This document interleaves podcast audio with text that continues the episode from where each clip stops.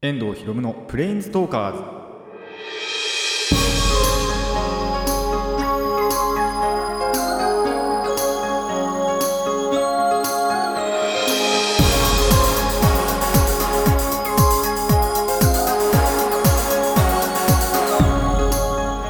ラジオの前の皆さんこんにちは。遠藤ひろむのプレインズトーカーズパーソナリティの遠藤ひろむです。この番組はデジタルゲームよりもアナログゲーム派アニメや声優も大好きなこの僕遠藤ひろむがマジック・ザ・ギャザリングのプレインズウォーカーがいろいろな次元を旅するがごとくいろいろなジャンルの話をする番組です。あそろそろこれ言うのもすごいだるくなってきたんですけどもう20回ぐらい言ってますからね。25回か。言ってるからちょっとそろそろこれがだるくなってきましたけど。まあそんなことはどうでもいいとしてそろそろあのこの、まあ、アップされてるのの近くで冬になるとあと3週間ぐらいかな？23週間で。12月に入るということで冬が近づいてきてるわけですが皆さん冬好きですか？まあ、寒くて嫌いとかっていう人もいると思うんですけど、まあ、寒いのが逆に大好きとかっていう人もいると思います。僕はですね嫌いじゃないです。ただ一つだけ除いて嫌いじゃないです。もうあのほんと一つだけ冬になると嫌な現象が起きるんですよね。あのもう人生の中で嫌なことトップ3に入るぐらいの嫌なことなんですけど静電気。もう大っ嫌い。もういきなりバチンってくるじゃないですか。乾燥してると。僕割とジャミラなんであの乾燥してるんで。ジャミラで通じる人がいるかどうか。まあその乾燥肌なんであの年がら年中もう金属に警戒しなきゃいけないと。もう本当一回夏一回じゃねえな。夏場であの金属触った時にバチンってきた時びっくりしましたからね。夏に怒んのみたいな 嘘でしょって思いましたけど。まあそれが冬ってもう本格的に来るじゃないですか。静電気がもうなんだろう。毎日のように。来るって思うともうまあそれだけ本当に嫌ですね。もうそれそこの部分だけ冬は鬱になります。まあ本当それさえなければね自信持って冬多分好きだと思うんですよやっぱり。あの服装あったかくしたりできるじゃないですか。なんかそういうの好きで。なのでまあそういう部分は好きなんですけど静電気だけが本当に嫌いなんでまあ皆さんも、あの静電気気をつけてください。特にあの僕みたいな乾燥肌の人、まあ、クリーム塗るなりなんなりしろっていう 話でもあるんですけど、あのまあ、静電気やっぱ不意にバチンってくると。でただでさえあの僕バイトがそのサービス業なんで割とあのお釣りとか返す時レジ打っててなんかにそのちょっと手が触れたりすることもあるんですよ。その時にバチンってくると本当に申し訳なくなるんで。もう何回経験したことかっていう話なんですけど。まあ皆さんもあのこれからの静電気まああと寒くなるので体調管理気をつけてください。それでは番組始めていきましょう。遠藤ひろむのプレインズトーカーズ今回もレッツプレインズトーク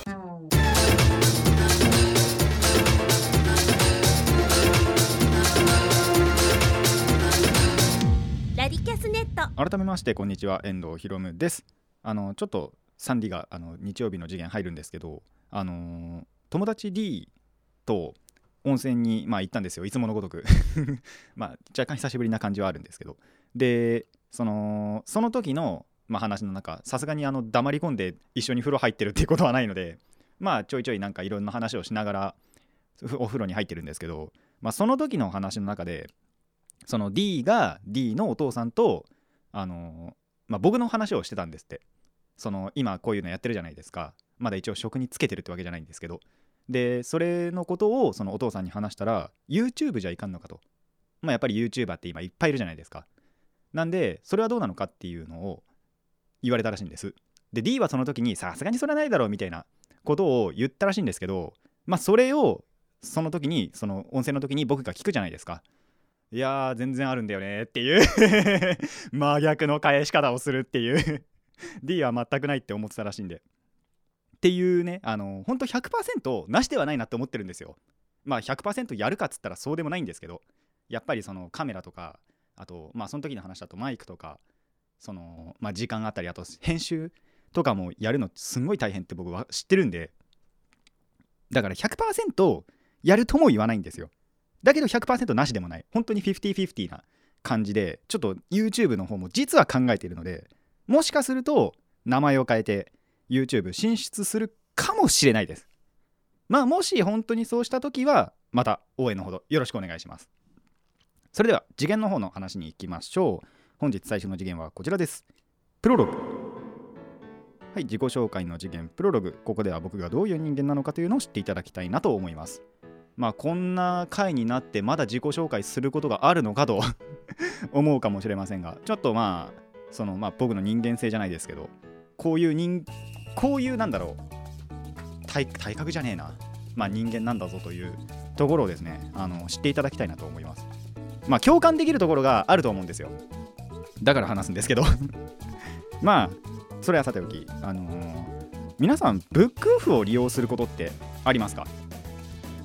まあ一概にブックオフを利用するっていうと3種類の方法があるんですよ。本を買う本を売る本を読む。立ち読みですね。この3種類。で今回はその中の立ち読みあの読むのところに視点を当てたいと思うんですけどまあ仮に皆さんがそのブックオフ行くじゃないですか。で立ち読みするときってどれぐらい立ち読みできますか？まあいろいろあると思います。本当にその結構一つの漫画を何個も何個もシリーズものを読んで何時間も潰せる人とか。まあ本当に点々点々としてあのいろんな漫画を読んだりとかっていうのがあると思うんですけど。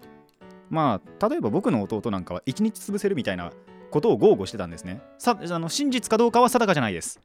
あのまあできるんじゃねみたいな。りあのなんだろう。理論みたいなあったと思うんですけど。空想上 空想理論だとは思うんですけど。まあ1日潰せるみたいなことを弟は言ってたんですね。まあ僕はというとですね30分も持たないです。なんでだと思うんですけど。まあこれにはちょっと理由がありましておそらく姿勢の問題だと思うんですけどもうあの立ち読みを続けていると本当にそのまあ例えばシリーズものので1巻にはまあ4本5本ぐらい大体お話があるじゃないですか。単行本とかだと。その一つの物語を読んでるところで多分もう背筋とかビキビキに痛くなるんですよね。背筋も痛くなってでそれに伴って頭も痛くなってくるんですよ。なんかわかんないんですけど。風邪をひいた時かなみたいなそれぐらいの頭の痛みがちょっと伴ってくるっていうぐらいなんか体が弱いんですね。まあ姿勢の問題かどうか本当にわかんないんですけどそんなに悪い姿勢で読んでるのかなみたいな。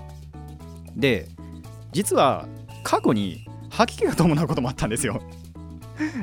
あのそんなに読んでた記憶ないんですけどそんながっつり。でただちょっと思い返してみるとその時は結構その夏場の炎天下だったんで歩いてる時に熱中症になっちゃったのかなっていうまあもしかしたらそうなのかなみたいなこともあるんですけどしかも小中学校ぐらいでしたからね。あのもしかしたら熱中症かもしれないんですけどまあそんな吐き気を伴うこともあった。まあそのままだから本読んでたらっていうんですかね。っていうぐらい僕の体なんか弱いんですよ。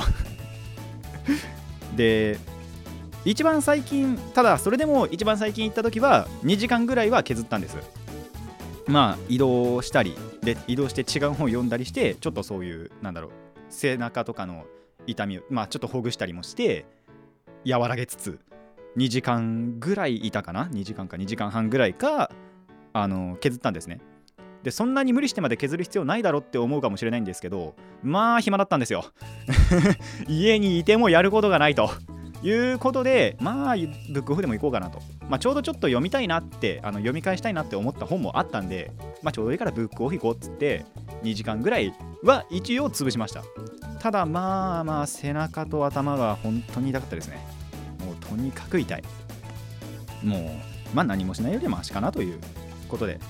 皆さんももしかしたらまあ僕とこういう同じように30分もいられないという方もいるかもしれませんが僕もですねそういう派なのであの姿勢が悪いせいもありブックオフには弱いという障害でした。共感してくれたらまた何かコメントでも何でもください。以上プロログのコーナーでした。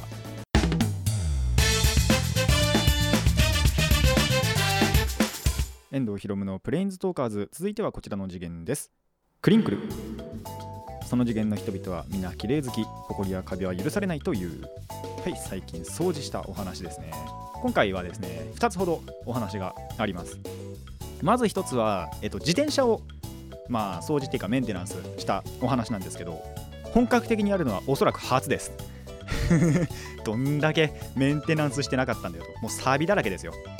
なのであのーちょっと100均で事前にあのーいろいろ買って買ってたんですよ。サビ取りとかあと歯ブラシとかゴム手袋とかあとなんだなんていうんだろうあれ。あの空気入れのところのパイプパイプじゃねえな。まあそれ。かなんかをあの買っておいてまあメンテをしましたよと。まあやってみて気づいたことなんですけどチェーンが長いこと長いこと。こんな長いんだって思いました。あのそれこそそのまあ一個一個磨くってわけじゃないですけど一気にバーってちょっと磨くじゃないですか。でちょっとそのペダルを動かしずらしてでチェーンもずらしてでまた違うところをであのブラシでサビ取りを塗ってからあのブラシでこするっていうことをやってたんですけどいやー長かったなーと。大体その油だけを刺すっていうことが常だったんでだからその本格的なのは初なんですけどその時は本当にそのスプレープシューってやりながらもうペダルガーって回せばそれだけでよかったんですよ。それじゃないんですよね。もうあの歯ブラシでこするっていうのもあるんで結構その一個一個丁寧にやってたんですよ。そしたらチェーンが長い長いこんな長かったんだみたいなそのバーってやっていたのがちょっとあの本格的にやってみると長いなと感じましたね。あとブレーキが外しにくい。あのブレーキもすんごいその使い続けるとキーキーになるんですよ。わかりますかね？あの自転車使ってる人わかると思うんですけど。なんでそれもブレーキそうだブレーキも買っといてあのネジとかを外してやってたんですけど。あのーなんなんていうのかな？まあそのネジをは一回その外さないとはめれないんですよね。ななんて言えばいいんだろう。ちょっとあんまりあの言葉にするのが難しいんですけど。なんでそれもちょっと本格的にやってみるとあこんな難しかったんだ本当やってみて分かりますね。でそれをやったんですけどあのちょっとその時には気づかなかったんですけど緩かったんですよ。最後のネジ締めが。そのブレーキもちゃんと締め終わってであのちゃんと止まるようにっていうかやったらそれがちょっと緩くって後日走らせようと思ったらブレーキスッカスカになっちゃっててあやべえまたやんなきゃってでそれ止めるのがすんごい難しかったんですけどまあ一応それはその後にあのちゃんと直してからその出かけたかった時に出かけたちゃんと出かけれたんですけどまあそんなこともあってああなんかこんなすんごい難しいんだなと思いました。でちなみに言うとサビもチェーンのところしかやってなかったんですけど完全には多分取れてないです。まあでもそれでもやった価値はあるくらいその軽くはなったんですよ。そうなんでそもそもこれやろうと思ったかってチャリが重くなったからなんですけどこれサビかなって思って、まあ、サビ取りとかも買ってあの掃除してチェーンのサビ取りをちょっとやって、まあ、ちょっと水もかけたりしてで最後に油をあのチェーンのところにガーっていつものごとく刺してで終わらせました。まあ大次の日か次の次の日ぐらいで確か自転車焦がしたと思うんですけどまあその時にあの前回前回っつうかその前に乗った時よりはあの軽くなっていたのであよかったってそれだけあのよかったって思いました。まあ大変でしたね。あのやってみてわかる大変さ。まあもともとやってなかったのが悪いんですけど定期的にメンテしたらこんなことないのかなと思いました。あの皆さんちゃんと定期的に自転車乗る人はメンテしてあげてください。そしてもう一つあのお部屋の掃除です。もう全くやらないんですよ。なんでもう本当にゴミ屋敷みたいな感じでお母さんからもやれやれ言われてたんですけど。まあそれでも100%はやってないです。多少まだ全然汚れてるところがあって。まあでも時間はそれなりにかけました。脱線したからだと思います。あのやってる時に違うことをやってしまってみたいなこともあると思うんですけど。まあまあそれなりに時間もかけて。でまずやったのは通路の確保なんですよ。まあ全くその踏む場所がないということではなかったんですけど、まあ、それでもちょっとその面積は狭かったのでそこの通路を確保しようかなと思ってまあその辺に落ちてるゴミだとかはもう全部袋にまとめてでまあ大体の要因ってあのカード。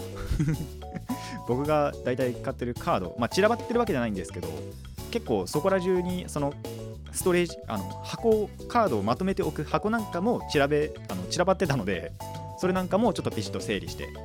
でなんだろうそのちょっと通路を妨げるようなものをそんなに邪魔にならないところに寄せてと。いう感じで通路の確保をして。でまあそのあとカードに限らずゲーム機とかあと CD なんかを整理整頓して。もうこの時に気づいたんですけど CD がバカみたいにあるなって思いました。専門時代だよな。大体買ってたのって。専門時代にもう本当毎毎月1個ぐらいは最低毎月1個は多分買ってたと思うんですけど。まあ数えてはないんですけど結構な数 CD あってびっくりしました。こんな俺買ってたんだみたいな。で多分そのうち半分以上は今聞いてなかったりもしますからね。まあでも無駄じゃないなとは思います。あのちゃんと投資してるんで。その分と考えればあのもう理由を正当化していく。ってやればまあそんなに罪悪感は湧かないです。まあただですねここまでまあこうやってその部屋の掃除してまあ綺麗にはなりました。前よりマシになったんですよ。で広くその部屋が広く感じたんですけど何って要はその汚いのが分散してたのがちょっとまとまっただけ。だから汚いところは汚いっていう話なんですけど。でまあただ部屋広く感じてたりするのでまあまあやってよかったなと。まあちなみにこれやってる時もちょっとあの頭痛くなったりしたんですけど ここいかなっていう。まあ皆さんはですねあのそうだそう。何かってこれちょっとプロログ通じるものがあって夏休みの宿題僕あの後半にまとめてやるタイプなんですよ。それと同じでもう部屋もすげえとことん99%汚くなったところでやったんでまあ大変でしたね。あの皆さんはもう汚れていると感じたらその都度その都度掃除してください。あの夏休みの宿題はちゃんと一日一日で分けてあのちょっとずつちょっとずつやればあの楽です。僕のようには ならないようにしてください。以上クリンクルのコーナーでした。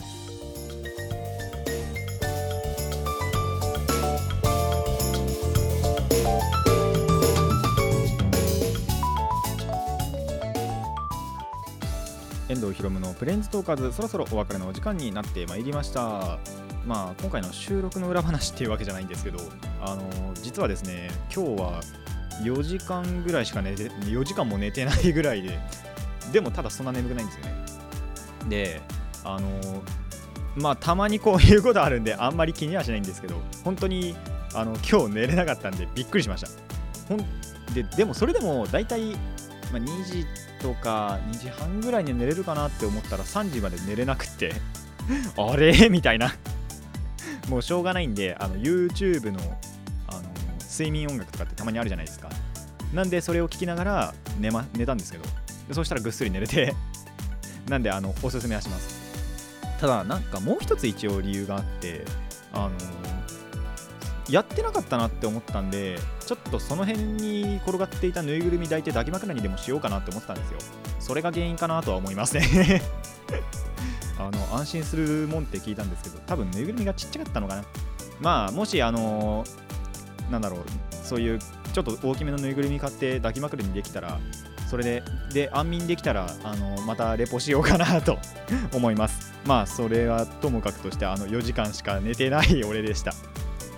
それでは。今回はここまでといたしましょう。ここまでのお相手は遠藤ひろむでした。また次回もレッツプレインズトーク。